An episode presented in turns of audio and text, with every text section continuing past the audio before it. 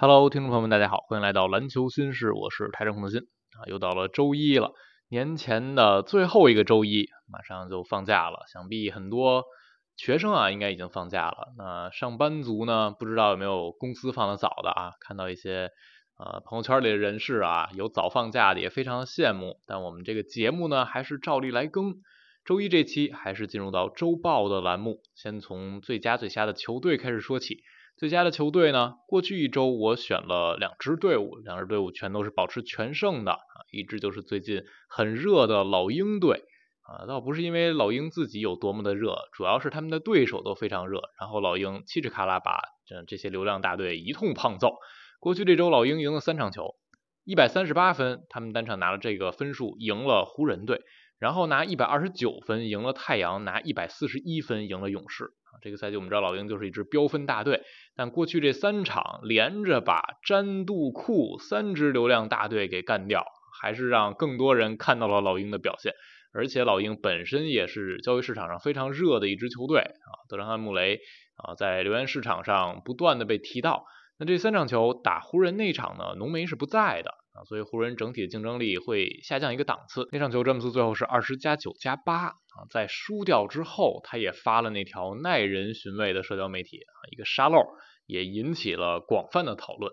很多人都猜詹姆斯这什么意思啊？有人是说这是不是又在等球队必须得做一些运作啊？也有人说是不是詹姆斯想要离队，逼的里奇保罗最后是站出来通过媒体发声，说詹姆斯并没有想要申请交易，我们也不会被换走。在之后，当记者有机会踩詹姆斯的时候，詹姆斯也没有解释自己这个社交媒体，他就直接说我不解释啊，大家就猜去吧。那赢太阳那一场呢，是太阳三巨头都在的那场比赛，也是打到末节关键时刻的时候，太阳又顶不住了。最后一节啊，杜兰特拿了十六分，但是太阳那场球应该全场是十八个失误，但最后一节单节八个失误。除了杜兰特抡了十六分之外，其他的太阳队员没有太多得分，失误又非常的多，就被老鹰给拿下了。那场球打到最后，太阳也有点儿啊，就不不努力去争的意思啊，因为七连客也马上打到最后了。那最后这边的一场打勇士那一场呢，是加时啊，惊险的取胜。那场球库里空砍六十分啊，没有能拿到媒体的头条。当然，你也可以说空砍也是头条啊。那这是 NBA 这个赛季第三次出现六十加没能赢球的情况。之前有唐斯有布克，这次库里加入了，那是拜老鹰所赐。这场比赛老鹰穆雷前面是手感很糟糕，啊很铁，但是第四节最后时刻投进了关键球。加时赛他是觉醒，连续的七分一个助攻，帮助老鹰队把分差拉开啊，把勇士击败了。所以过去一周最佳有老鹰一席，另外一席呢，我给到的是骑士队。骑士是四战全胜但是和老鹰相比，他们这个对手啊，一来是流量没有那么大，二来呢竞争力也不太够。后边三场赢的是活塞、灰熊、马刺啊，这个在比赛层级上是摆在这儿了。赢这三个对手呢，也没有太多值得去称赞的地方。但他们第一场呢是赢了快船啊，这还是一个很有竞争力的球队。虽然快船是处在一波连克当中，那场比赛呢是快船那个节点四天三赛的最后一场。他们前面是赢了凯尔特人，所以整个球队是比较疲惫的。乔治也有一个伤情，但其实能赢下来也还是有说服力的啊。骑士在最近这一段的势头是非常凶猛的，他们整个赛季联盟第二的防守很稳固。然后前边呢是加兰和莫布利在受伤的情况之下，米切尔和阿伦带队的表现非常出色。而最近加兰和莫布利慢慢回来，有出场时间限制，可能也有打一场要歇一场这样的情况，但是球队在这个过程之中还是能保持。不断累积自己的胜场，我觉得这也是挺值得称赞的。因为对于骑士而言，首先你在常规赛抢到一个好的排位也是很重要的。现在七六人看着就肯定要落下去了啊，那这样骑士和尼克斯都有机会去冲三四名，那这和四五名还是不太一样的啊。你要是冲到了第三名，呃，如果费城这边比如出现赛季报销啊或者什么的情况，可能你的第三名这个身位的优势还是更有利一点。当然，东部这边也很卷就是了啊。到如果恩比德能复出，包括像热火这样的球队落在什么位置啊，也是让大家有点提心吊胆。不过近来其实这个稳定的发挥，我觉得还是值得称赞的啊，值得去鼓励的。那接下来我们说最瞎，最瞎呢，我选了一支球队啊。在说最瞎之前，简单提一下骑士这边，我还想提一嘴米切尔啊。米切尔是连续的四场比赛都是有至少七次助攻。啊，四场球是三十四个助攻，十个失误，在传控这方面表现又非常的好哪怕加兰回来，他还延续了自己去发起进攻的这个发挥，是值得点赞的啊。之所以在这儿补呢，就是因为后边最佳呀，我没有再提他了。那最佳说完，最瞎的球队我就选了一支啊，密尔沃基雄鹿。大家可能也不难猜，这一周雄鹿啊就赢了一场球，一胜三负，而且这输的比赛呢，一个赛一个都挺有看点的。更何况这一周正好就是道格里夫斯来执教的一周啊！从打掘金那场开始，他正式的成为雄鹿场边指挥的那个人。六分输给掘金，大家觉得老李尽力了，毕竟掘金卫冕冠军嘛。然后接着呢，就是三分输给开拓者啊，这个是利拉德回家之战。然后那场球利拉德非常低迷，雄鹿防三分又防得很糟糕，就输球了，这肯定是不能接受的。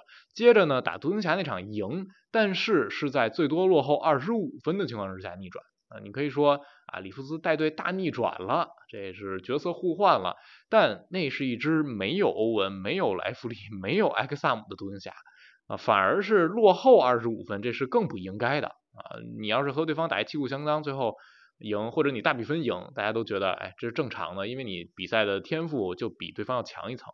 但是他们是一上来啊，给自己挖了一个大坑，最后爬出来。最后在今天，雄鹿是一百零八比一百二十三输给爵士。这一回轮到老李被逆转了，被逆转的神。这场球雄鹿最多领先了十九分，末节一上来的时候一度领先到十四分。在那个节点呢，ESPN 的数据模型给到他们赢球的概率是百分之九十五点四。可能当时不少球迷就没有再看那场直播了，就觉得这比赛也没有太多悬念了。但最后你一看结果。这肯定非常惊讶，因为雄鹿不仅是输了，而且输了十五分之多呀！他们在最后一节被爵士直接打了一个四十比十三，呃，在末节雄鹿的投篮就一个都投不进了，死活投不进，最后是十七中四，罚球线上也是八中三。在赛后呢，里弗斯是这么说的：“我们这个投篮机会都已经创造的不能再好了，全是大空位，但就是投不进。”而字母说的呢是。啊，我们不觉得我们在背靠背第二个夜晚能量不足，就是没有能把那些球打进，很多机会是应该能把握住的。那但是我们看到的是雄鹿末节十七个运动战出手有十二个是三分球，你就觉得他们是不是还是能做得更好一点？你不能说我突然手感断电就直接这场比赛就交代了啊，在末节你三分投相对多一些，而且雄鹿也出现了四个失误，所以里弗斯被逆转这个事情一结合，大家肯定会嘲讽他。再加上这一周雄鹿输了三场球啊，输给开拓者和输给爵士都让你觉得明明是该拿的比赛，而里弗斯又带着这样的一胜三负获得了东部全明星主教练的头衔，这一切加在一起就显得格外的讽刺啊！所以在这一周最瞎的球队呢，给到了雄鹿的一票，甚至是可以把里弗斯也放在这里给到老李啊，因为我们的球员那边呢是不带教练玩的，所以雄鹿这一周真的是让人挺呃难以去理解的。啊，也很担忧里弗斯后续带领这支球队会有怎样的前景。说完球队，我们进入到球员。球员的最佳呢，人数挺多的，我选来选去，干脆都提一嘴吧。我是觉得他们的表现都挺好的。一个就是特雷杨，我们刚才也提到了，老鹰过去三场流赢流量大队啊，这一周特雷杨场均三十一分，十一点三个助攻，就充分的用个人的表现在说，我是一个全明星球员啊，我落选是不应该的。连续两年特雷杨这样很炸裂的个人数据没有能入选。这一周呢，他的效率也非常高，百分之五十六点九的运动战，百分之六十四点五的三分球啊，在赢完湖人之后，也是得到詹姆斯的认证了啊，詹姆斯就认为特雷杨肯定是全明星级别啊。后来是有一个记者在社交媒体上说，大家可能很难去想象一个六尺一寸的球员在 NBA 赛场上打出这样的数据，光光是光是这些放在一起是什么概念？很多人是想不到的。詹姆斯就转发这条啊，他在下面评论。啊，说确实是这样啊，之前有过，你不能说是因为战绩不能让特雷杨进，因为之前有过战绩更糟糕的球员也进了全明星，所以他认为特雷杨肯定是全明星级别。我个人也是这个态度。那你说特雷杨是联盟超巨吗？肯定不是，和那些顶级的明星相比，他也很多问题。但是这样的表现难道不是全明星级别吗？我觉得显然是啊，尤其是东部的竞争力又没有那么的强啊，我觉得特雷杨是值得全明星席位的。当然，随着恩比德和呃兰德尔两个人可能都打不了全明星，会补进两个人，那我觉得特雷杨补进来希望是非常大的啊。特雷杨和波神这两个名字大家可以关注一下。那除了这些，特雷杨在这一周还达到了一个小小的里程碑啊，他的三十分加十助攻的场次已经达到了七十六场，来到了 NBA 历史第五啊。前边的几位呢，第一是大欧，然后后边的离特雷杨近的前面的几位，威少八十四次，詹姆斯九十八次，哈登一百零一次啊，而现在特雷杨才只有二十五岁，我们放眼一望。詹姆斯年岁摆这儿了啊，哈登现在这得分上三十加也不容易，他也不需要干这事儿了。而威少呢更是如此，所以你就觉得特雷杨未来超这三位应该难度不太大啊，就这样打下去不受太大伤病的困扰。那想超大欧，大欧应该是两百多次，那个难度会高一些。但是去超身前这几位，来到历史第二还是很有希望的啊。所以特雷杨个人的这个输出，我觉得是不应该被大家那么轻视的。第二个最佳球员呢，我给到的是小卡啊，战神卡、机器卡，这周还是那么稳啊，二十九点八分、八篮板、三点五助攻、一个失误，同时还有两次抢断、一个盖帽啊，嗯，三项命中率百分之五十六点六，三分四十八，罚篮是百分之百，一个没丢过。而且这四场比赛，小卡每一场的命中率都是在百分之五十以上的啊。快船这一周就输了一场球，输给骑士，那一场呢，小卡的个人发挥也是很稳，三十分八个篮板。所以今天我在看快船呃和热火的比赛的时候，英文解说这边是雷迪克，雷迪克提到一点，他说莱昂纳德他是一个极其高效的球员啊，非常的稳定，这一点是他的招牌。那他所说的这个高效，不仅仅是他的数据，他的输出很稳，还有一点他是提到小卡这个人在场上没有任何的多余动作。没有那些花里胡哨的控运，也不会浪费任何机会。他就是以最简洁的方式、最高效的方式去到自己能得分的位置，然后把球终结。如果没有能有好的机会，他就把球传出来啊，这确实是莱昂纳德的一个特点。所以过去这一周小卡的表现还是非常稳的。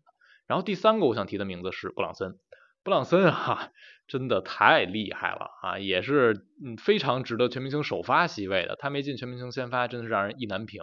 这一周场均三十四点三分，六点八助攻，一点八失误，失误控制还是非常好。那这一周尼克斯什么情况呢？啊，米罗之前很早就伤了，然后哈腾最近是刚刚开始回来，阿诺比伤了啊，兰德尔也伤了。在这样情况之下，所有人都知道尼克斯进攻重担全在布伦森的身上，布朗森身上，但是他还是能够非常稳定的输出。打湖人那场就典型，虽然输了啊，虽然终结了九连胜，但是那场球湖人夹击了布朗森三十次。他还是拿了三十六分，十个助攻，只有三个失误。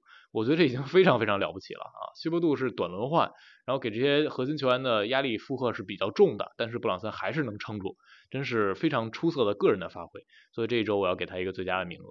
那说完最佳，最瞎这边呢，其实没有太多想展开聊的，简单提一下吧。啊，一个是普尔，啊，普尔这一周十一分，六点七助攻，两个失误。打热火那一场呢，只有一个失误，而且是十六分十个助攻，拿到了奇才生涯首次两双。但是那场球他的运动战是二十一中六，三分是十四中二。这一周呢，他的运动战命中率三十一点七，三分球十三点六，非常非常铁。当然打热火那场可能库兹马锅更大一点啊。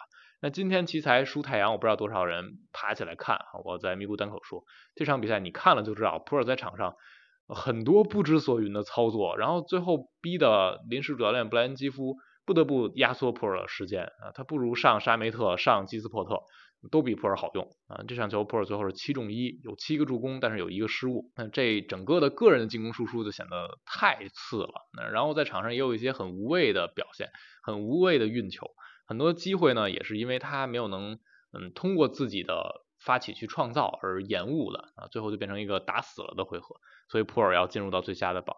然后另外两个名字呢，一个是克雷，克雷因为啊伤病的问题就打两场，但是这两场三分二十二中四，但凡他稍微好一点儿，也不至于库里六十加空砍。然后再一个名字呢，小乔啊，小乔这一周有高光的表现，但他整体就突出一个，你让他干的活越多，他效率越低啊，所以这一周他的运动战是百分之四十点五啊，三分是三十三点三。而且四场比赛加一块就八个罚球，这个站上罚球造罚球的能力还是弱了一点。这一周黄蜂一共输了六十四分啊，小乔在场的正负值负七十九，就说明他不在的时候反而还能赢一小点儿啊。当然这也不能说明太多问题了，黄蜂这支球队的成绩就摆在那儿。那最近小乔留言也是非常多啊，包括太阳队这边也被传出来很积极的追求小乔。我是觉得太阳换小乔。嗯，不付出太多的代价，能够换来一个运动能力很好的、有上限的天赋的锋线球员，这是很值得的啊！就看最后能不能成型了。好，这一周呢，我们就聊到这儿。关于这一周好的球员、球队的表现，或者很拉胯的表现，大家心里有什么提名，也可以在评论区留下。感谢收听，我们下期节目再见啦，拜拜。